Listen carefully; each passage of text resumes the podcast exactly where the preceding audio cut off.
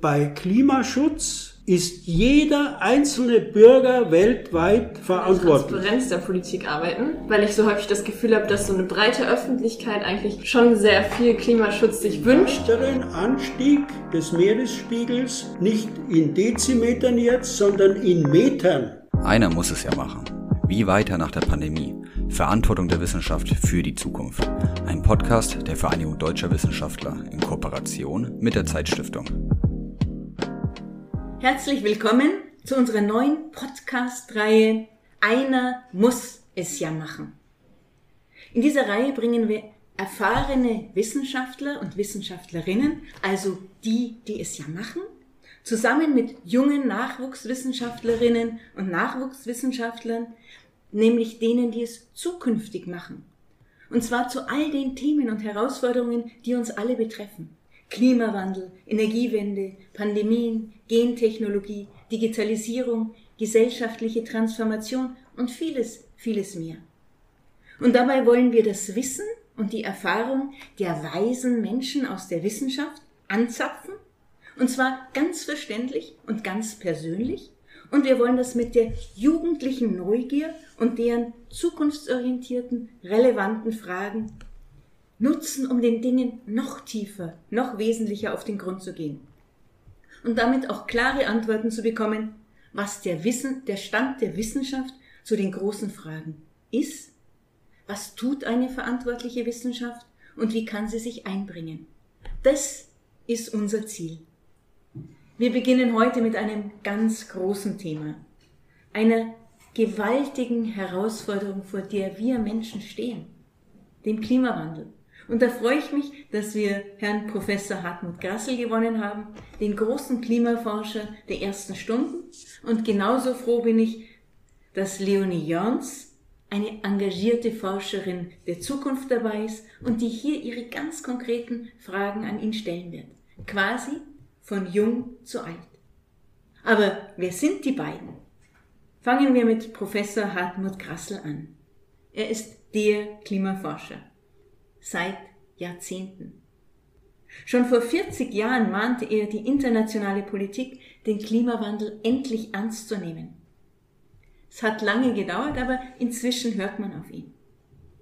Hartmut Grassel ist Physiker und Vorstand der Vereinigung Deutscher Wissenschaftler, der VDW, die auch für Verantwortung der Wissenschaft steht. In der VDW engagieren sich Wissenschaftlerinnen und Wissenschaftler auf den verschiedensten Fachrichtungen, um Antworten zu finden auf die großen Herausforderungen unserer Zeit. Und so hat die VDW beispielsweise im Kontext von Frieden und Sicherheit 1995 den Friedensnobelpreis bekommen für die Packwash-Themen. Hartmut Grassel kennt sich mit Wind und ganz besonders mit der Sonne aus nicht nur, wo sie aufgeht und wo sie untergeht, sondern auch, wie man die Sonne effektiv nutzen kann. Und zwar als Alternative zu den fossilen und atomaren Rohstoffen. Er ist in Berchtesgaden geboren und dort aufgewachsen und ist dann für das Klima in die Welt gezogen. Bis nach Hamburg. Aber auf dem Weg dorthin war er überall beispielsweise als Direktor des renommierten Max-Planck-Instituts für Meteorologie in Hamburg, Vorsitzende des Wissenschaftlichen Beirats Globale Umweltveränderungen der deutschen Bundesregierung, Direktor des Weltklimaforschungsprogramms und hat immer hartnäckig auf die Politik eingewirkt. Also als Mann der frühen Stunde war auch Teilnehmer des ersten Weltklimarats und als einziger wissenschaftlicher Vertreter Deutschlands. Schon früh hat er mit seinem Wissen auf die Klimaveränderung aufmerksam gemacht und uns zum Handeln aufgerufen. Mein Name ist Maria Reinisch und ich habe die Freude, als Geschäftsführerin der VDW seit fast sechs Jahren mit ihm zusammenzuarbeiten. Und mich inspiriert immer noch jeden Tag wieder sein Wissen und seine Erkenntnisse und diese dann auch genau auf den Punkt zu bringen und wie er dann dabei auch immer wieder Lösungsvorschläge aufzeigt und Brücken baut. Und damit sind Sie, lieber Herr Grassel, perfekt als erster Experte in unserer Podcast-Reihe, denn sie überzeugen nicht nur mit ihrem furchterregenden Wissen, von dem Ottmar Edenhofer, des, der Direktor des Potsdam Instituts für Klimafolgenforschung, so ehrfürchtig geschwärmt hat, weil sie verkörpern auch in ganz besonderer Weise den Titel unserer Podcast-Serie, nämlich Einer muss es ja machen. Weil sie sind einer, der es gemacht hat und immer noch macht. Lieber Herr Grassel, ich freue mich sehr, dass Sie heute da sind und herausfordern. Und mit Fragen quälen wird sie heute die junge VDW. Und zwar in Person von Leonie. Leonie Jörns. Leonie Jörns ist jung, ist vielseitig interessiert. Aufgewachsen ist Leonie in Goslar und ist dann zu einem Bachelorstudium nach Emden gegangen und studiert jetzt an der zweitältesten Universität Deutschlands, nämlich in Leipzig.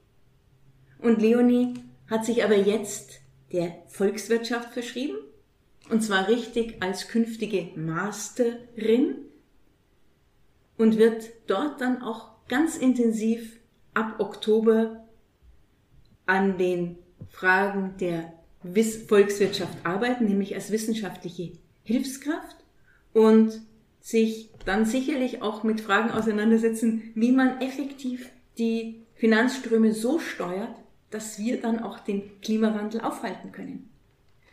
Und damit die Leonie die richtigen Finanzantworten finden kann, braucht sie natürlich den besten Input rund um den Klimawandel. Also Leonie, es liegt an dir, jetzt die richtigen Fragen zu stellen und Herrn Grassel so wirklich herauszufordern. Dabei hilft dir sicherlich deine Tonsicherheit, aus dem Geigenspiel, deine sportliche Leidenschaft beim Tanzen und deine soziale Kompetenz, die du in den unterschiedlichsten Aufgaben und in Sozialeinrichtungen der Alten- und Pflegeheimen vielen Menschen schon gezeigt hast. Also, damit trifft nicht nur Jung und Alt, Professor und Studentin aufeinander, sondern auch Naturwissenschaft und Wirtschaftswissenschaft oder Physiker und künftige Volks Wirtschaftlerin. Also spannender und relevanter kann es aus meiner Sicht nicht sein. Und zum Warmlaufen und damit ihr schon mal die Stimmen kennenlernt, machen wir jetzt eine Schnellfragerunde mit den beiden. Die ist ziemlich einfach. Ich gebe einfach immer zwei Möglichkeiten vor. Entweder oder. Und dann könnt ihr dann jeweils eine Möglichkeit auswählen. Und das Wichtigste ist natürlich schnell zu antworten. Darum heißt es ja auch Schnellfragerunde. Einfach das Wort wiederholen, das euch besser passt und das werden dann ungefähr so gut 20 Fragen sein. Da habt ihr auch die Möglichkeit, zweimal jeder von euch keins zu sagen, also wenn es wirklich nicht passt. Aber wenn alle keins aufgebraucht sind, dann müsst ihr natürlich eine Antwort auswählen. Machen wir immer erstmal einen Test. Punkt oder Komma? Herr Grassel, was ist Ihnen lieber? Punkt. Komma.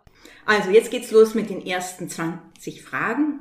Bei den ersten mehr oder weniger 10 Fragen antwortet Herr Grassel als erster und dann machen wir den Wechsel und bei den, bei den zweiten drehen wir dann einfach die Reihenfolge um, weil Gleichberechtigung wird ja in der VDW ganz groß geschrieben, egal ob Generationen oder Geschlechter. Fangen wir an. Stadt oder Land? Stadt. Stadt. Auto oder Zug? Zug. Zug. Zug oder Flugzeug? Zug. Zug. Großes Kreuzfahrtschiff in Venedig oder kleines Kreuzfahrtschiff vor Warnemünde? Keins. Kleines Kreuzfahrtschiff vor Warnemünde. Also, Herr Grassel hat nur noch ein Keins. Geschwindigkeitsbegrenzung oder keine Geschwindigkeitsbegrenzung? Begrenzung. Geschwindigkeitsbegrenzung. Verantwortung oder mir doch egal? Verantwortung. Verantwortung. Wissenschaft oder Intuition? Intuition. Intuition. Glas halb leer oder Glas halb voll? Voll. Ja, Halb voll. Buch lesen oder Buch schreiben? Buch schreiben. Buch lesen. Sicherheit oder Risiko? Risiko. Risiko.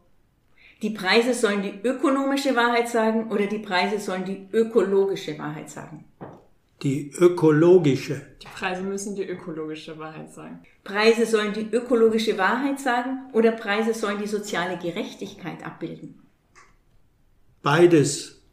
Herr Krassel, also, aber wenn Sie sich entscheiden müssen, das ist jetzt so, das Spiel ist so angelegt, ja? Sie nehmen das eine, ich das andere. Okay. Also die Leonie würde auch am liebsten beide sagen, aber Ich Also- würde sagen ökologische Wahrheit und das andere ist dann mit inbegriffen. Ja. okay. Leonie, du fängst jetzt an. Fachzeitschrift oder Social Media? Fachzeitschrift. Fachzeitschrift. Okay. Erneuerbar heizen und es ist trotz Pulli es ist trotz Pullover kühl, also erneuerbar heizen und es ist trotz Pullover anhaben kühl oder mit fossiler Energie heizen und im T-Shirt schwitzen. Erneuerbare. Erneuerbare müssen nicht zur Kühlung zwingen.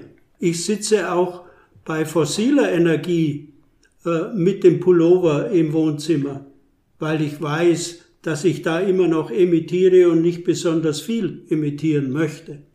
Das geht jetzt schon ganz stark in unseren Podcast gleich hinein. Leonie, aber Kohlestrom oder Energieausfall? Energieausfall. Jetzt nehme ich das zweite keins. Cum-Ex oder Aufex? Cum-Ex. Auf Ex, Sojamilch oder Hafermilch? Hafermilch. Hafermilch. Bartgeier oder Geier mit Bart? Bartgeier. Bartgeier Walli. Okay? Herz oder Verstand? Verstand. Herz. Vorbild oder Mitläufer? Vorbild. Vorbild. Vegan werden oder Auto verkaufen? Auto verkaufen. Ich habe keins zu verkaufen. Also Sie können sich jetzt ein Keins von der Leonie leihen, weil wir sind nämlich jetzt fertig mit der Schnellfragerunde. Ach so. Und jetzt habt ihr schon einen Eindruck bekommen, was unseren Protagonisten jeweils wichtig ist. Und es ging ja auch schon zumindest zum Teil um Klimawandel und wir haben ja schon die eine oder andere Diskussion gehabt. Also, die Frage, worum geht's eigentlich im Klimawandel, ist bei uns der erste Teil, in dem wir erstmal ganz auf der Sachebene die wissenschaftlichen Wahrheiten oder den Stand der Wissenschaft diskutieren und danach wird Leonie Herrn Grassel mit ihren Fragen löchern. Okay? Also, Herr Grassel, dann fange ich erstmal an mit diesen übergeordneten Fragen. Was ist eigentlich Klima? Also ich kenne vor allem Wetter. Wenn Sie lang genug Wetter beobachten und dann mathematische, statistische Modelle drüber laufen lassen, dann bekommen Sie Klima. Das ist jetzt für den Normalbürger nicht verständlich. In Wirklichkeit ist es nur die Statistik des Wetters. So hat es auch die Weltorganisation für Meteorologie definiert. Was ist dann der Klimawandel? Der Klimawandel ist eine mögliche langfristige Veränderung dieser Statistik des Wetters. Als das Wort Klima im 19. Jahrhundert in der Wissenschaft wesentlich wurde, nahm man an, dass es stabil sei. Und erst im 20. Jahrhundert hat man gemerkt, dass das nie richtig stabil ist, aber man hat immer noch gedacht, wenn man 500 Jahre lang misst und dann mittelt, dann habe man eine stabile Statistik des äh, Wetters zustande gebracht und dann könnte man zum Beispiel die Deichhöhe bestimmen oder viele andere Schutzbauten richtig einordnen. Das gilt leider nicht mehr, weil die Mittelwerte und aber auch die Extreme des Wetters wandern, seit wir Menschen Einfluss darauf nehmen. Und woran erkennt dann jetzt der Klimaforscher den Klimawandel? Der sieht, dass sich Temperaturen systematisch ändern, dass sich Niederschläge systematisch ändern in den letzten 50 oder 70 oder wenn es hochkommt 100 Jahren, denn längere Zeitreihen gibt es fast überhaupt nicht, so dass man schon mal ein mathematisches Modell anpassen muss, wenn man über das hundertjährige Hochwasser reden will. Denn die meisten Stationen haben diese hundertjährigen Beobachtungen nicht, um Statistik damit zu, äh, betreiben zu können. Also hat man mathematische Modelle angepasst und dann daraus gezogen, wie hoch der Deich gebaut werden muss. Das alles ist in Fluss geraten durch die Änderungen des Klimas. Man kann also das hundertjährige Hochwasser nicht mehr sauber definieren. Und wir haben ja mit dem Klimawandel unheimliche Klimaveränderungen. Also jetzt kürzlich die Starkregen in Ahrweiler oder äh, in Deutschland, die Brände in Südosteuropa, all diese Dinge, die ja jetzt die, unser, unser Umfeld ändern. Was sehen Sie als den am schwersten zu bremsenden Aspekt von den menschgemachten Klimaänderungen? Der schwerste zu äh, bremsende Parameter ist der Meeresspiegel. Denn wir haben auf dieser Erde noch für etwa 65 Meter Meeresspiegelanstieg Eis. Also wenn Eis an Land abschmilzt, wird der Meeresspiegel höher. Nicht wenn Meereis im Ozean abschmilzt, dann wird der Meeresspiegel überhaupt nicht höher. Diese bis 65 Meter waren nie als Eis in der Mehrheit der Geschichte des Planeten Erde vorhanden. Erst in sozusagen in Unfällen für den Planeten gibt es große Eisgebiete auf der Erde. Der normale Zustand der Erde ist ein Planet ohne große Eismassen. Es gibt aber auch in der Klimageschichte Abschnitte, wo die Erde fast völlig vereist war. Der letzte dieser Abschnitte liegt 570 Millionen Jahre zurück. Also wir leben jetzt in einer Zeit, die außergewöhnlich für den Planeten Erde ist, mit relativ großen Resteismassen. Würden wir nur 20.000 Jahre zurückgehen, dann reden wir über riesige Eismassen, die vorhanden waren und der Meeresspiegelanstieg von 20.000 Jahren vor heute bis heute war etwa 125 Meter, sodass mit einem Grad Celsius Erwärmung etwa 20 Meter Meeresspiegelanstieg verbunden sind. Wir können später noch darüber reden, was das für die nähere Zukunft bedeutet. Also das ist aus meiner Sicht der schwierigste Parameter, den man überhaupt dämpfen kann. Oder anders formuliert, da annähernd die Hälfte aller Menschen in Küstennähe wohnt oder an der Küste wohnt, wird die Überschwemmung durch einen höheren Meeresspiegel bei den jeweiligen Stürmen dann eine ganz zentrale Bedrohung für die Menschheit darstellen. Warum ist eigentlich das CO2 dann so schädlich? Also das CO2 ist ja sehr schädlich, sagt man, für das Klima. Aber was ich nicht ganz verstehe, das ist doch eigentlich gut für die Pflanzen, ja? Weil die brauchen das ja für ihre Photosynthese. Und wenn jetzt der CO2-Ausstoß zum Beispiel um 60 Prozent reduziert wird, dann müssten ja auch 60 Prozent der Pflanzen sterben. Nein, so ist das nicht. Die Pflanzen brauchen Kohlendioxid denn das ist ihr Hauptlebensmittel. Und wir leben, wie ich vorhin sagte, in einer Zeit mit Eis auf der Erde und mit außergewöhnlich niedrigen Werten des Kohlendioxidgehaltes in der Luft, so dass während der letzten intensiven Vereisung vor etwa 20.000 Jahren die Pflanzen schon Probleme hatten, die entsprechenden die entsprechende Biomasse zu bilden. Denn die Konzentration des Kohlendioxids war damals geschrumpft auf 180 Millionstel Volumenanteile. Und wir sind jetzt bei 410 Millionstel Volumenanteilen in der Luft. Wenn man zurückblickt in der Klimageschichte und fragt, wann war das denn das letzte Mal der Fall? die 410 Millionstel Volumenanteile, dann heißt die Antwort, der Mensch war damals noch nicht da.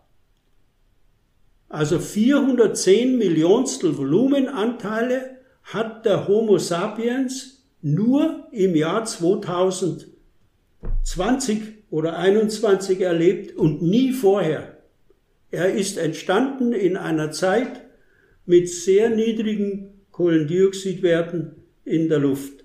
Und das sieht man auch schon daran, dass wir Menschen bei einer relativ niedrigen Konzentration des Kohlendioxids im Vergleich zu Zeiten vor vielen Millionen Jahren Konzentrationsschwäche und bekommen und Kopfweh.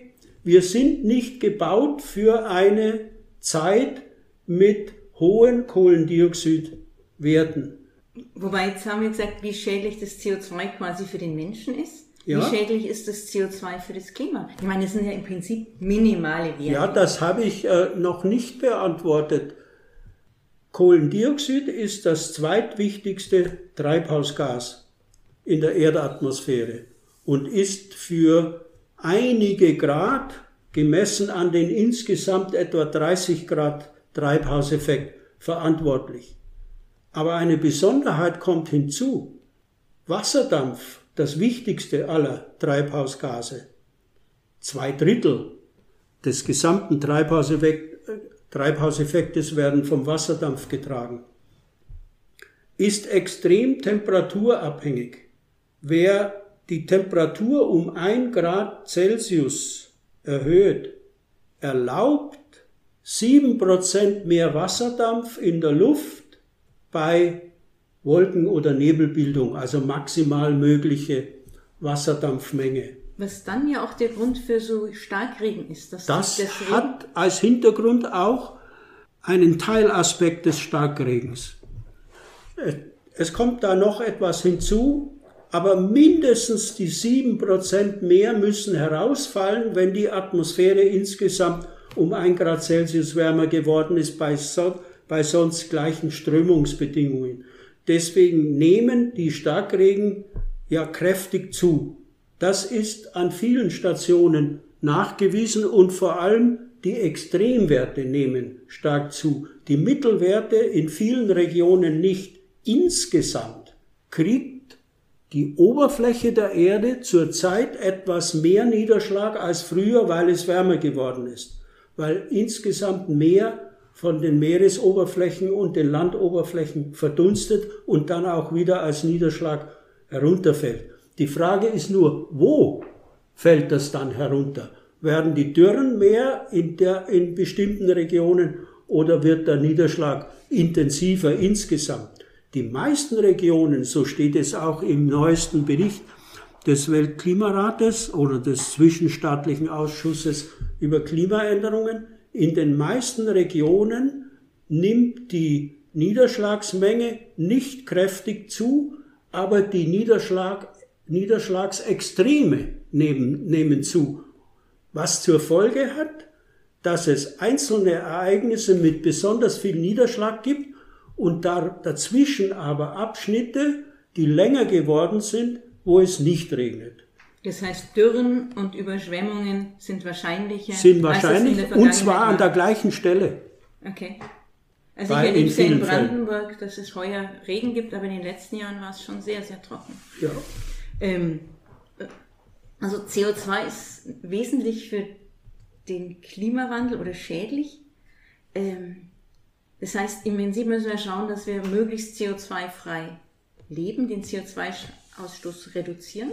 Ja, wir haben ja schon so viel in der Luft, dass obwohl der Ozean Teile des Emittierten aufnimmt und auch die Wälder und die Böden zusätzliches anthropogenes Kohlendioxid aufnehmen, immer noch etwa die Hälfte, nicht ganz die Hälfte, in der Luft hängen bleibt und dadurch jedes Jahr ein Zuwachs bei der Konzentration des Kohlendioxids auf, auftritt. Also die, wir haben einen Zustand erreicht, den wir noch nie hatten als Homo sapiens. Wir haben davon aber auch einen kleinen Vorteil, denn die Pflanzen wachsen intensiver als früher. Wenn sie ausreichend Sonnenlicht haben und Nährstoffe Und Wasser. und, und Wasser, dann ist ihr Hauptlebensmittel Kohlendioxid quasi wie im Schlaraffenland vorhanden und dann produzieren sie auch etwas mehr. Zum Beispiel gehört zu diesen Pflanzen, die das können, der Weizen, weniger der Mais. Es gibt aber auch andere Pflanzen, die sehr sparsam mit, mit Wasser umgehen können, die einen raffinierten Mechanismus entwickelt haben. Sie öffnen ihre, Spalt, äh, ihre Spalte an den Blättern nur nachts, holen Kohlendioxid rein und da es nachts relativ hohe relative Feuchte gibt, kriegen sie dadurch wenig Verlust an Wasser. Und wenn die Sonne aufgeht, schließen sie die Spalte und mit dem, was sie nachts gespeichert haben, arbeiten sie tagsüber und bilden Biomasse. Dazu gehören die Orchideen, da gehören Wolfsmilchgewächse und Kakteen. Die haben einen raffinierten Mechanismus im Laufe der Erdgeschichte entwickelt, um bei Wasserknappheit doch noch relativ viel Biomasse bilden zu können. Für die ist die jetzige Zeit kein besonderer Vorteil, aber für den Weizen eben schon. Und ein Teil der super Ernten, die unsere Bauern einfahren, geht zurück auf diese Düngung durch das Kohlendioxid. Das heißt im Englischen wirklich so Fertilization by, C, äh, by Carbon Dioxide. Darf ich ganz kurz einhaken? Ich hätte eine Frage, ähm, wenn man immer über CO2-Neutralität spricht, an welchem CO2-Wert würde man sich dann eigentlich orientieren? Oder geht es nur darum, dass eine bestimmte Tätigkeit am Ende quasi null CO2-Emissionen hat? Oder geht es darum, so ein Vorzeitniveau wieder zu erreichen? Nein, es geht nur darum, äh, nichts mehr in die Atmosphäre abzugeben.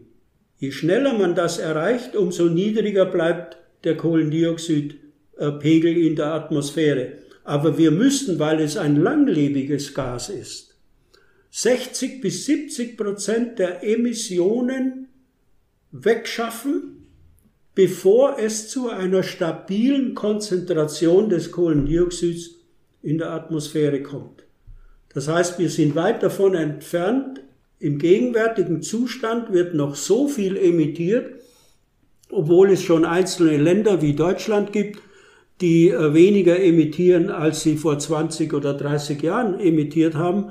Aber die Menge, die in die Atmosphäre abgegeben wird, reicht immer noch zur Erhöhung des äh, Gehaltes an Kohlendioxid. Neutralität, wie es im Paris-Abkommen äh, fixiert worden ist, heißt nur, wir emittieren netto null Kohlendioxid in einem Land. Wenn wir weiterhin noch Fleisch essen und Rinderzucht betreiben, dann haben wir natürlich Treibhausgasemissionen, Kohlendioxid genauso wie Methan und so weiter. Die würden da nicht reinzählen dann. Dann muss ich an anderer Stelle senken, organisieren.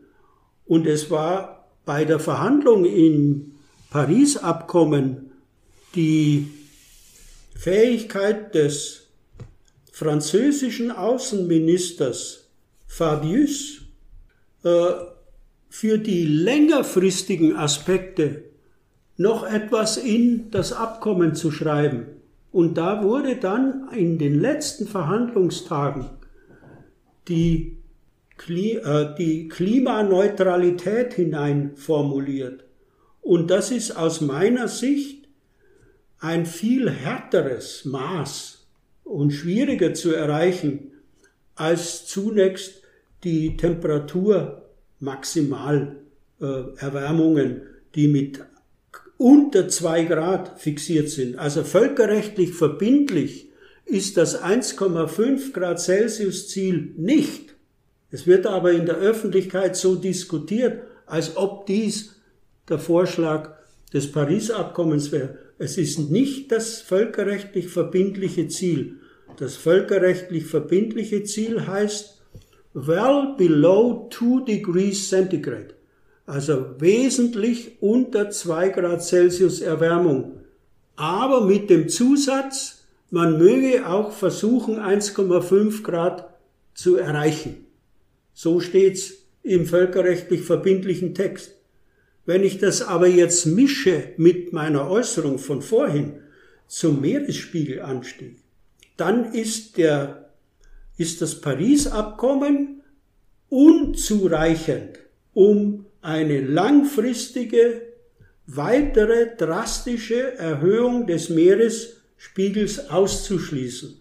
Oder ich habe es in einem VDW-Blog so formuliert, wir brauchen nach der Erfüllung des Paris-Abkommens noch andere Protokolle zur Rahmenkonvention der Vereinten Nationen über Klimaänderungen, die als Maß eine Reduzierung der Konzentrationen in der Atmosphäre für das Kohlendioxid fordern, um den weiteren Anstieg des Meeresspiegels nicht in Dezimetern jetzt, sondern in Metern im 23., 24. und 25. Jahrhundert zu verhindern. Also wir haben äh, eine Situation aus der Sicht der Wissenschaft, wo wir eigentlich zunächst frohlocken sollten über ein völkerrechtlich verbindliches Abkommen, das auch Klimaneutralität mit enthält, aber gleichzeitig wissen aus der Klimaforschung, dass dies den Meeresspiegelanstieg in den nächsten drei, vier oder 500 Jahren nicht auf Null bringt, sondern in den Bereich von Metern hineinbringt. Und der neueste Bericht des Zwischenstaatlichen Ausschusses über Klimaänderungen oder des Weltklimarates, wie ihn die Zeitungen meistens nennen, der neueste Bericht sagt, wie hoch dies gehen könnte, können wir leider nicht sagen, weil uns das Wissen fehlt, wie sich große Eisgebiete bei welcher Erwärmung verhalten. Und äh, würden Sie sagen, dass es sehr realistisch ist, dass man es schafft, noch ambitioniertere Klimaabkommen zu schaffen? Weil, also man hat ja immer den Eindruck, dass schon das Pariser Klimaabkommen super hochgehalten wird, dass es jetzt schon sehr ambitioniert ist, aber wie realistisch ist das in einem politischen halt Kontext, so ein Kompromiss? Es ist ja immer eine Kompromisslösung am Ende. Ich bin äh, optimistisch, weil Sie sehen können, wie der Druck der Bevölkerung wirken kann. Sie als junge Frau in Deutschland sind vielleicht bei Fridays for Future dabei gewesen oder sympathisieren mit dieser Gruppe. Die jungen Leute, nur wenige von ihnen, haben geklagt beim Bundesverfassungsgericht und haben eine Rüge für die deutsche Bundesregierung bekommen, also waren sehr erfolgreich, indem eine Rüge an die Bundesregierung äh, vom Verfassungsgericht äh, ihnen sagte, den Politikern, bitte ladet nicht alles auf die junge Generation oder die noch nachfolgende Generation ab, sondern fixiert auch Ziele, bis zum Jahr 2030 und danach in festen Schritten. Und das ging ja dann innerhalb von wenigen Wochen durch den Deutschen Bundestag. Wir haben jetzt ein Ziel bekommen, Klimaneutralität im Jahr 2045. Und wenn wir da auf dem richtigen Weg sind, dann werden die Wissenschaftler und auch einige der Politiker ja nachdenken, was kommt denn nach dem Paris-Abkommen? Und dann wird die Debatte losgehen. Und da bin ich ziemlich sicher, wenn Hochwasser wie in Ahrweiler oder in Bad Münstereifel viele andere Regionen treffen und mit jedem bisschen Erhöhung der Kohlendioxidkonzentration in der Atmosphäre die Desaster immer schlimmer werden, dann wird die Bevölkerung schon Druck ausüben, dass eine Klimapolitik organisiert wird, die auf lange Sicht es auch schafft, dass wenigstens die Antarktis, das große Eisschild dort erhalten bleibt oder äh, Grönland vielleicht mal wieder einen Sommer erlebt, wo oben am Höhepunkt des Inlandeises kein Tauwetter eintritt. Ich war dort und wir haben an dieser Station, die etwa auf Zugspitzhöhe war, in einem Schrägschacht den ganzen Firnstock äh, sehen können. Denn in einer Überwinterungsexpedition äh, haben meine Vorgänger, die Vorgänger, äh, einen Schacht bis 45 Meter unter der Oberfläche gegraben und waren dann irgendwann äh, in der Mitte des 19. Jahrhunderts angekommen. Also Schneelage von 1835 oder 40. Und in diesem ganzen Schacht gab es nur zwei kleine Eisschichten oder den Hinweis, dass es da im Sommer mal getaut hat. Und in den vergangenen zehn Jahren, das zeigen uns ja die Satellitenmessungen, ist die Region jedes Jahr im Sommer von Schmelzen betroffen. Da taut der Schnee bei 3100 Meter über dem Meeresspiegel, wo früher äh, auch an der Station, wo ich war, äh, im Sommer Pulverschnee liegt. Also und aber wenn Sie da jetzt nochmal so der Anknüpfungspunkt, ist es ja doch ein internationales Problem. Mhm. Und wäre da jetzt nicht aber auch wieder die Schwierigkeit, dass man vielleicht sagt, selbst wenn in Deutschland jetzt mehr die Stimmung ist, dass wir das mehr brauchen wegen Hochwassern oder Flutkatastrophen, mhm. dass dann häufig vielleicht auch eher die Forderung kommt, dass China oder die USA oder andere Länder mehr machen müssen, weil die eigentlich mehr ausmachen als Deutschland an sich? Was würden Sie solchen Forderungen gegenüberstellen, dass es auch trotzdem Deutschland eine Verantwortung hat? Das ist ein völlig falsches Argument. Denn bei Klimaschutz ist jeder einzelne Bürger weltweit verantwortlich. Denn es gibt keinen mehr, der nicht CO2 emittiert. Und das einzige Maß, das ich akzeptiere und das auch äh, wir im wissenschaftlichen Beirat globale Umweltveränderungen schon vor über 15 Jahren der deutschen Bundesregierung gesagt haben und was auch unsere Kanzlerin gesagt hat, das einzige richtige Maß ist die Emission pro Kopf. Und wenn die Bundesrepublik, weil sie ein kleines Land ist und vergleichsweise wenig Einwohner hat im Vergleich zu Indien oder Pakistan oder China oder Indonesien, dann ist jedes Land gleich gefordert entsprechend seinen Emissionen und seiner Bevölkerungszahl. Deswegen habe ich da äh, ziemlich barsch gesagt, das ist ein völlig falsches Argument, das Sie da bringen. Und das ist, äh, naja, ich höre jetzt auf zu dem Thema.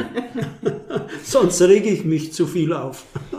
Ja, aber mich würde es trotzdem mal interessieren, weil häufig ja auch gerade auf China bezogen immer gesagt wird, die machen irgendwie gar nichts und Deutschland ist ja schon so eine Vorreiterrolle. Können Sie dazu mal irgendwie einordnen? ja, das kann ich einordnen. Äh, China ist kein nachhinkendes Land, hat eine erneuerbare Energienpolitik vom Feinsten, kann man sagen.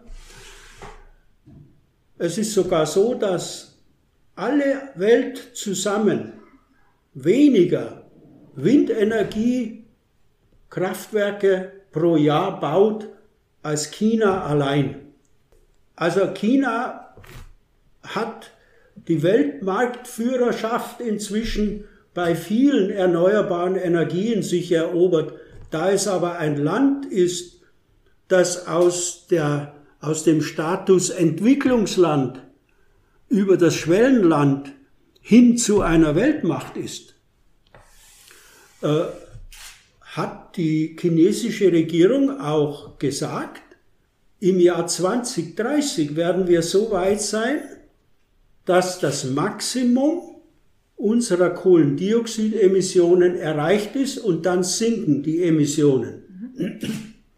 Das bedeutet, dass sie massive Anstrengungen unternehmen, äh, die neuen Technologien auch selbst zu organisieren. Und da sind sie außergewöhnlich gut, denn jede neue Photovoltaikanlage, die in Deutschland gebaut wird, hat mit sehr hoher Wahrscheinlichkeit chinesische Module oder chinesische Photovoltaikzellen. Äh, die haben uns den, äh, die Marktführerschaft genommen. Die sind keineswegs äh, hinterwäldlerisch oder irgend sowas. Die sind auf dem Sektor Klimaschutz ein mitmachendes Land und sie haben jetzt einen Partner oder einen Gegenspieler bekommen in Form des amerikanischen Präsidenten, der ja noch kräftiger in die Klimakerbe haut als die chinesische Regierung.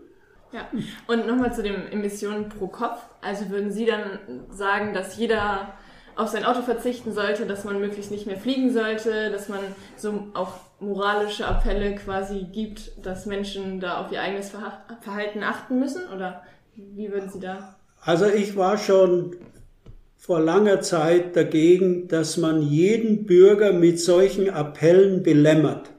Das muss die Politik schaffen, die Randbedingungen so zu setzen, dass es automatisch zu Emissionsminderungen kommen muss. Das heißt zum Beispiel über CO2-Preise? Über einen Kohlendioxidpreis zum Beispiel oder über eine Verordnung, eine Verbotsverordnung für FCKW, was damals Herr, Herr Töpfer im äh, Anfang der 90er Jahre zustande gebracht hat. Äh, es muss nicht jeder Bürger morgens prüfen, ob er sich klimakonform verhält. Er, er muss doch sein Leben lustig führen können. Dass ich äh, Kurzstreckenflüge nicht mehr mache, aber trotzdem noch fliege, ist meine Angelegenheit. Ich kompensiere sie mit einem Vielfachen an dem, was ich emittiert habe, an anderer Stelle, indem ich in Projekte investiere über die Firma Atmosphäre zum Beispiel. Aber das geht auch über andere Firmen. Also es sollte sich keiner äh, ja, äh, schuldig fühlen, wenn er noch ein Flugzeug besteigt. Inzwischen haben wir, ich rede jetzt über die Firma Atmosphäre, die ja mit dem Umweltministerium äh, zum Teil verbunden oder verbandelt ist, eine Pilotanlage im Bau für Kerosin aus erneuerbaren Quellen, so dass irgendwann der Flugverkehr eben auch klimaneutral sein kann. Und auch die Lufthansa macht entsprechende äh, Pilotprojekte und, und andere. Den Ingenieursgeist anstrengen und Innovationen machen ist ja auch ein Teil der Klimapolitik. Aber das heißt ja im Prinzip Innovationen anregen in eine CO2-freie Welt, statt ja. den Bestand heute abzusichern in Subventionen in fossile Dinge. Ja, leider ist es so, dass weltweit noch extrem viel Geld ausgegeben wird zur Subventionierung fossiler Energien. Und man merkt ja auch, wie schnell die Bevölkerung reagiert. In vielen Ländern, die eine solche Debatte nicht hatten wie wir zu Klimaschutz, ist eine vom Staat reduzierte Subventionierung von fossilen Brennstoffen der Anlass zur Revolte. Also es ist nicht so einfach für eine Regierung, von dieser Subventionitis herunterzukommen, die sich äh, für Sprit und für äh, Heizöl eingebürgert hat in vielen Ländern. Das ist eine ganz schwierige Kiste. Das ist in Deutschland viel einfacher, weil wir eine lange Debatte in der Bevölkerung hatten und damit Wissen langsam eingesickert ist. Und äh, wenn ich mich erinnere, was vor 25 oder 30 Jahren, als ich sehr Ähnliches wie heute gesagt habe, passierte, da gab es die Situation, dass ein Mitarbeiter des Ministeriums für Forschung und Technologie in Bonn zu mir gesagt hat, Herr Grassel, Sie haben wahrscheinlich schon wieder ein Interview gegeben, denn bei uns klingeln die Telefone und ähm, in der Leitung sind äh, Großindustriebetriebe, äh, die uns empfehlen, Sie als Vorsitzenden des Wissenschaftlichen Klimabeirates der deutschen Bundesregierung zu jagen. Ja, so war die Situation damals. Jetzt ist doch völlig anders. Gibt schon eine andere Basis einfach. Aber ja, also eine völlig andere Basis in unserem Land entstanden durch die Debatte. Es gibt ja nur von allen äh, für die Bundestagswahlen äh, angemeldeten Parteien nur noch eine einzige, die äh, etwas schon gedämpfter als ursprünglich gesagt äh, das Klimathema als kleines sieht. Aber alle anderen sind auf den Zug aufgesprungen und wollen Klimaschutzpolitik verschärfen. Manche natürlich nur mit marktwirtschaftlichen Anreizen, andere eher mit äh, Verbotsverordnungen. Im Endeffekt geht nur die Verbotsverordnung. Wenn Sie das System in eine bestimmte Richtung drängen wollen, ist eine freiwillige Vereinbarung im Allgemeinen ziemlich sinnlos. Was Sie aber auch nicht vergessen dürfen, ist, dass im Bereich der Innovationen, auch in der Technik, vieles noch besser werden kann und damit Klimaschutzpolitik möglich ist und nicht wieder jeder Bürger sich fragen muss, verhalte ich mich konform. Also das will ich nicht, dass das so bleibt. Und nochmal zur Innovation, würden Sie auch zum Thema Geoengineering, was haben Sie da für eine Meinung? Würden Sie sagen, das hat auch Potenziale und da sollte auch mehr gefördert werden, um vielleicht so mögliche Tipping Points oder so nochmal abzuwenden, so Kipppunkte vom Klima? Da kann ich antworten mit einer Äußerung von Paul Krutzen, auch ein VDW-Mitglied. Leider ist er am 28. Januar dieses Jahres gestorben. Aber er war ein extrem einflussreicher Wissenschaftler. Er hat vor etwa 15 Jahren mir einen Entwurf eines einer Veröffentlichung zur Kenntnis gegeben und mich gefragt, soll ich das bei einer Zeitschrift einreichen? Das Thema war Bildung eines Schwefelsäure-Partikelschleiers in der Stratosphäre zur Kühlung an der Oberfläche. Inzwischen ein ziemlich gut beforschtes Teilgebiet des sogenannten Geoengineering. Ich habe ihm damals gesagt, ja, mach das, denn er hatte mir auch in, einer, in einem Zusatz geschrieben, er möchte nur, dass auf diesem Sektor so viel Forschung stattfindet, dass man hinterher weiß, ob es überhaupt eine vernünftige Methode ist oder nicht. Inzwischen kann man sagen, die Forschung hat dazu geführt, dass es mit sehr hoher Wahrscheinlichkeit nicht funktionieren wird, denn Sie können sich ja vorstellen, man hat zunächst mal nie mehr ganz blauen Himmel. Also Wolken immer. Nein, keine Wolken, sondern den Schleier aus winzigen Schwefelsäure-Tröpfchen in der Stratosphäre, so oberhalb 10, 15 Kilometer. Wie wir es manchmal haben, vorübergehend für ein oder zwei Jahre nach ganz großen Vulkanausbrüchen. Denn diese Vulkanausbrüche, der letzte von diesem Kaliber, war 1991 der Mount Pinatubo auf den Philippinen im tropischen Gebiet, der so viel Schwefeldioxid in die Atmosphäre geschleudert hat, dass daraus in der Stratosphäre in Höhen bis zu knapp 30 Kilometer geschleudert hat, dass daraus in der Stratosphäre Schwefelsäure entstanden ist, die sehr schnell übersättigt ist, wodurch dann Tröpfchen ausfallen. Und diese Tröpfchen, die sind von, am Anfang von der Größenordnung weit unter einem Mikrometer Radius, die aber dann äh, sich treffen und zusammenfließen und dann irgendwann so schwer werden oder so groß werden, dass sie aus der Atmosphäre wieder herausfallen können. dann hat man nach einem solchen Vulkanausbruch eine Kühlung damals von etwa 0,5 Grad Celsius im globalen Mittel. Und das hält für zwei Jahre, maximal drei Jahre an.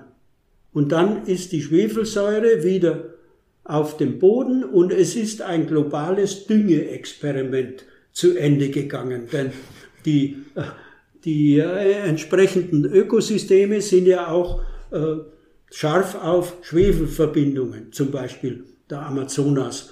Äh, und die kriegen dann über diese aus der Stratosphäre fallenden Partikel, die dann in Niederschlagsprozesse eingebaut werden, Schwefel nachgeliefert.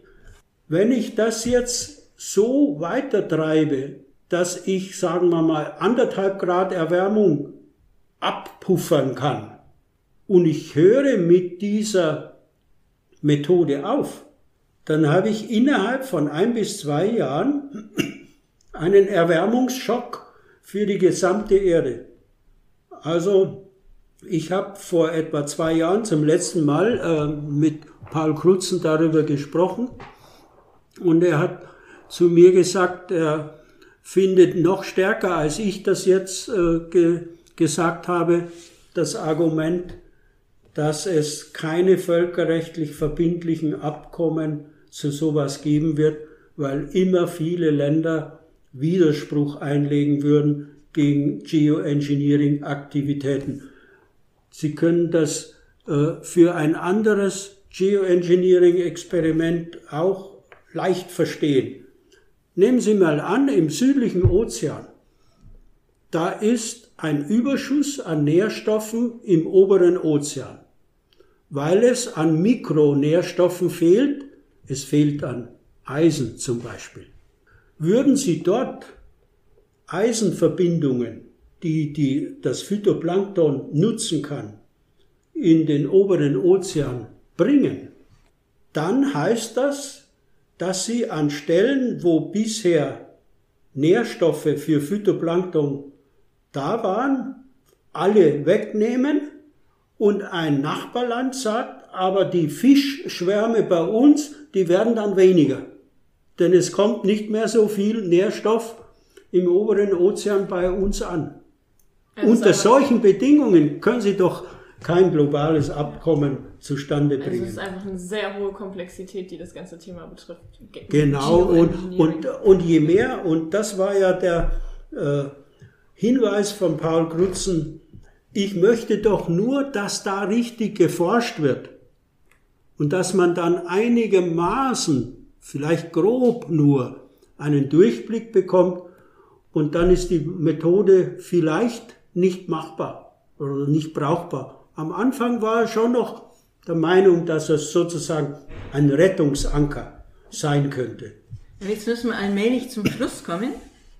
Aber wenn die Leonie noch eine ganz, ganz drängende Frage hat. Habe ich tatsächlich. Die hat sich am Anfang gebildet, als Sie sagten, dass Sie viel mit Sonne und Wind mhm. auch forschen ähm, oder zu tun haben, habe ich mich häufig gefragt, ist es überhaupt möglich, dass Deutschland sich wirklich komplett mit Sonnenenergie und Windenergie versorgt oder müsste da tatsächlich auch irgendwie ein Handel mit anderen Ländern stattfinden, in, der mehr, in denen mehr die Sonne scheint, gerade weil ja jetzt irgendwie immer mehr Elektromobilität gefördert wird und solche Themen? Ja, die Antwort ist vielschichtig. Punkt eins: was die Sonne uns liefert, würde locker ausreichen, wenn wir nur für wenige Monate Speicherung hätten. Sonne plus Wind liefern der Bundesrepublik Deutschland ausreichend Energie. Das ist kein Problem. Die Frage ist, liefern sie auch dann wenn es im Winter Hochdruckgebiet Mitteleuropa gibt, die sogenannte Dunkelflaute. Dann sage ich nein, aber für ein paar Tage das mit Speichern zu organisieren, ist überhaupt kein großes Problem. Aber wir haben doch die Europäische Union. Wir sind ja sowieso verbunden mit allen Nachbarländern. Äh, ich gebe Ihnen ein Beispiel für die Hilfe zwischen Ländern. Im Jahr 2012, im Februar, war einer der letzten großen sibirischen Kaltlufteinbrüche in Mitteleuropa und Westeuropa. Und da die Franzosen ihre Wohnzimmer und ihre anderen Zimmer in ihren Wohnungen oder auch ihre Fabriken mit Atomstrom beheizen, war zu wenig Energie von den Kernkraftwerken vorhanden. Und sie mussten Strom bei uns kaufen. Und sie haben, weil wir ja noch relativ viel 2012 äh, Kohlekraftwerke hatten, sie mussten an der Leipziger Strombörse e-, enorme Kosten entrichten zum Heizen ihrer Wohnungen. Und als dann morgens um neun in Süddeutschland, die schon relativ viele Photovoltaikflächen hatten, die Sonne aufging, sank der Preis für den Strom übers internationale Netz für die Franzosen rapide ab, denn bei Kältewellen scheint die Sonne. Richtige sibirische Kältewellen gibt es bei bedecktem Himmel nicht. Also war das damals äh, ein gefundenes Fressen für die Photovoltaik-Fans, die gesagt haben, da seht ihr mal, äh, wie hilfreich diese, un, äh, diese verschiedenen Quellen für Strom sind. Ich sehe da überhaupt kein wesentliches Problem auf uns zukommen. Das wesentlichste Problem ist die Klammerung der mit fossilen Brennstoffen verdienenden an ihre alten Dinge. Und das sind häufig mächtige Leute. Und dann äh, zum Schluss äh, eine Teilantwort auf Ihre Frage. Das Paris-Abkommen ist ja zustande gekommen, weil damals zum ersten Mal die großen Entscheider in der Politik gesehen haben, dass wegen des sehr billigen, im Vergleich zu 10, 15 Jahren vorher, des sehr billigen Stroms aus der Photovoltaik, ihre Wirtschaften nicht mehr besonders leiden würden, wenn man auf Erneuerbare umsteigt. Und deswegen haben sie da in Paris alle genickt. Aber gleichzeitig war das der Genickschlag für die fossilen Brennstoffe. Denn überlegen Sie mal, Sie sind Chef in Saudi-Arabien und Sie möchten Ihren Bodenschatz ja weiterhin zu relativ hohen Preisen verkaufen. Und jetzt kommt da so ein Haufen von Entscheidern in Paris, Le Bourget, im Vorort von, von Paris, zusammen und redet über Klimaneutralität und über 1,5 oder 2 Grad Celsius und alle unsere Bodenschätze sind dann 2050 nichts mehr wert. Deswegen hat Saudi-Arabien und Nicaragua, die beiden Länder, die wollten einen Protest einlegen bei der Abstimmung über das Paris-Abkommen. Und Laurent Fabius, den ich vorher schon genannt habe, der französische Außenminister, als alter diplomatischer Fuchs, wollte unbedingt das Paris-Abkommen über die Hürde bringen und hat dann gemerkt, da gibt es Grummeln im Saal. Es gibt ein paar äh, Widersprüche. Dann hat er den Hammer runtersausen lassen und das Abkommen äh, beschlossen, weil von den 196, die da anwesend waren, 194 Ja sagen wollten und hat dann als erfahrener Politiker gesagt, es gibt jetzt die Möglichkeit, etwas zu Protokoll zu geben für die Vertragsstaaten.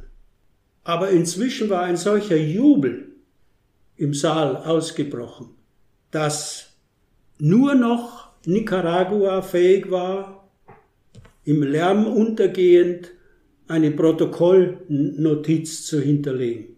Und Saudi-Arabien hat aufgegeben. Damit war aber das Paris-Abkommen nicht einstimmig, sondern einmütig. Es gab eine Protokollnotiz von Leuten, die dagegen waren. Dann hat Papst Franziskus mit dem Herrn Ortega telefoniert und hat ihm empfohlen, Ja zu sagen zum Paris-Abkommen. Und deswegen ist das Paris-Abkommen jetzt einstimmig. Das sind so die kleinen Geschichten, die am Rande von großen Entscheidungen immer zu finden sind. Und äh, ich habe das damals, äh, ich war ja selbst nicht im Saal, ich habe das damals gelesen und ich, ich habe mich sehr gefreut, dass ein, äh, ein katholischer Priester äh, das Telefon in die Hand nahm und ein internationales Abkommen gerettet hat.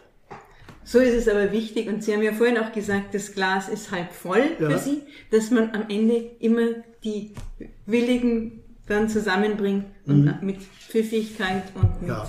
mit Argumenten und dann am Ende auch noch den kirchlichen Beistand oder welchen Beistand man auch immer braucht, ja. damit es nach vorne geht. Ja?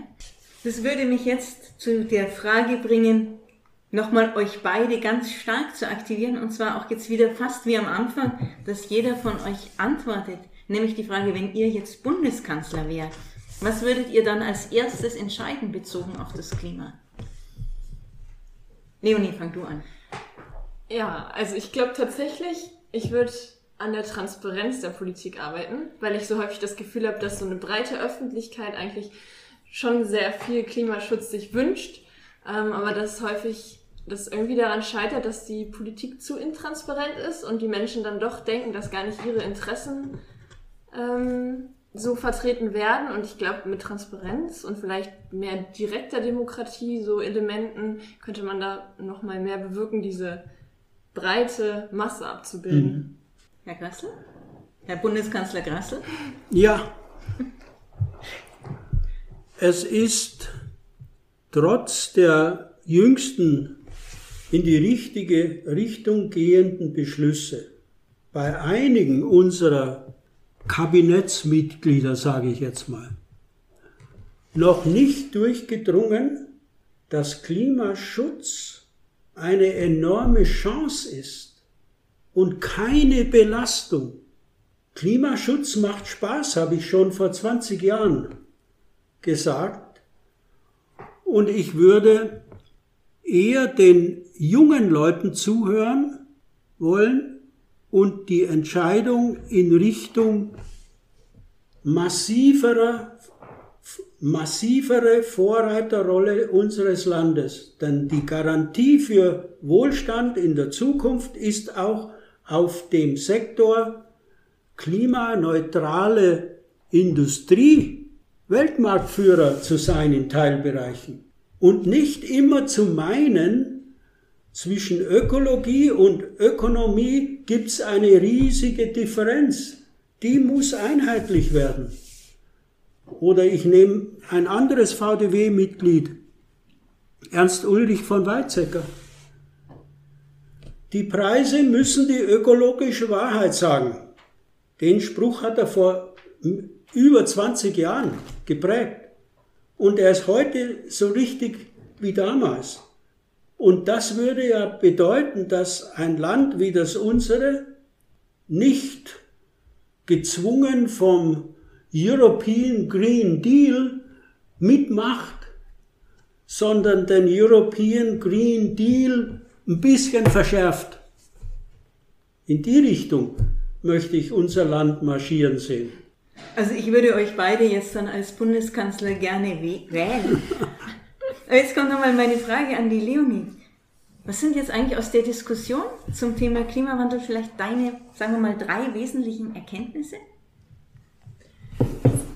Also ich glaube erstens, dass wir auf jeden Fall immer weitermachen müssen und dass wir mit öffentlichem Druck, aber auch mit dieser wissenschaftlichen Expertise, wie es sie gibt, äh, schon eine Menge dann auch erreichen können, wenn wir einen langen Atem haben und immer weitermachen. Ähm, dann ganz am Anfang fand ich sehr spannend dieses Thema, dass es nicht nur um CO2-Vermeidung geht, sondern auch um dieses ähm, Kompensieren und auch zu gucken, welches Level an CO2-Werten haben wir dann eigentlich. Ja, und halt auch einfach, dass persönliches Engagement auch wertvoll ist und dass man selber auch mit kleinen Dingen vorangehen kann und Vorreiterrollen auch was Positives sind. Selber auch ein Vorreiter, ein Ja, Vorreiter sein kann, aber nicht von allen fordert. Ja, nee, so als Land oder als Individuum kann man ruhig ein Vorreiter sein. Also das heißt, du hast auch gemeint, so als Vorreiter für den Klimawandel dann ja auch wieder Wohlstand schaffen. Das Genau. war auch Ja, bisher ja, ja, und Herr Grassel, jetzt umgekehrt von Ihnen die Frage, ich meine, erstens, haben Sie jetzt noch mehr Vertrauen in die Jugend gewonnen und was sind dann Ihre drei Tipps für die Leonie, für die junge Generation und für alle Zuhörerinnen und Zuhörer? Der erste Tipp ist, Klimapolitik heißt das Bohren dicker Bretter. Und die Ungeduld ist dabei nicht hilfreich. Langfristig in die gleiche Richtung agieren. Als die Paris-Konferenz lief, rief mich aus diesem Verhandlungssaal jemand an, ein Mitglied einer ausländischen Delegation, und sagte, schrie ins Telefon, Gratulation, Herr Grassel. Sag ich, wozu denn? Er sagte, wie habt ihr paar hundert Klimawissenschaftler an der vorderen Front es geschafft, dass hier 150 Staatenlenker in einem Raum sitzen und massiven Klimaschutz fordern? Dazu gratuliere ich euch. Und ich sag, oh, und auf seine Frage, wie habt ihr das geschafft, habe ich geantwortet, nie nachgeben. Also der lange Atem ist ganz entscheidend. Ja, ganz, ganz herzlichen Dank. Wir haben ganz viel gelernt. Dranbleiben, nicht aufgeben und für das Klima sich engagieren. Ich bin, ich bin sicher, dass das auch die Zuhörer so empfinden, weil so können wir dem Klimawandel weltweit entschieden entgegentreten und sicherlich auch, wenn wir viel stärker auch die Kooperationsfähigkeit der Menschen ansprechen. Und das ist unsere generationenübergreifende Aufgabe und damit unabhängig von Alter, Geschlecht, Wohnort und Beruf. Und jeder kann beitragen, mitmachen. Ganz im Sinne des Podcasts, einer muss es ja machen. Und das bedeutet auch, dass jeder Einzelne in seiner Aufgabe es machen kann. Auf geht's und viel Freude dabei. Du machst dir Gedanken zu den großen Fragen unserer Zeit und würdest gerne mehr über die Vereinigung Deutscher Wissenschaftler erfahren? Dann schau bei uns vorbei unter www.vdw-ev.de. Hier findest du alle wichtigen Informationen über uns, unsere Projekte und natürlich über die junge VDW. Das war Einer muss es ja machen.